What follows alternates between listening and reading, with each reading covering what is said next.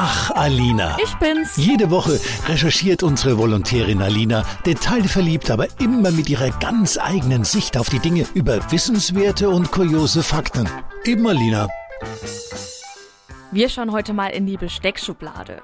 Als ich nämlich am Sonntag zum Kuchenessen eingeladen war und mir das Besteck so angeschaut habe, habe ich mir die Frage gestellt, warum hat die Kuchengabel eigentlich einen so komisch geformten Zinken? Ja, die Form, die geht tatsächlich zurück zu der Zeit, als die Gabeln noch aus Silber waren und damit auch leicht biegsam. Und beim Kuchenessen damit dann so einen harten Mürbeteigboden zu durchbrechen, das ist dann gar nicht so einfach. Und genau deswegen wurde dann ein Zinken robuster und dicker gemacht, damit man sich eben doch noch ein mundgerechtes Stückchen abbrechen kann vom Kuchen, ohne das ganze Stück auf einmal in den Mund schieben zu müssen.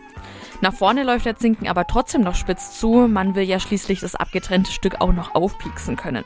Diese beiden Kriterien für eine neue Kuchengabel wurden also vereint und damit war dann auch schon die komische Form des dritten Gabelzinkens geboren. Ja, mittlerweile ist unser Besteck zwar robuster als das frühere Silber, aber trotzdem ist die Form geblieben. Und ich habe auch schon wieder was gelernt, was mir ewig im Kopf bleiben wird, anstatt im Ort, an dem ich meine Kaffeetasse abgestellt habe.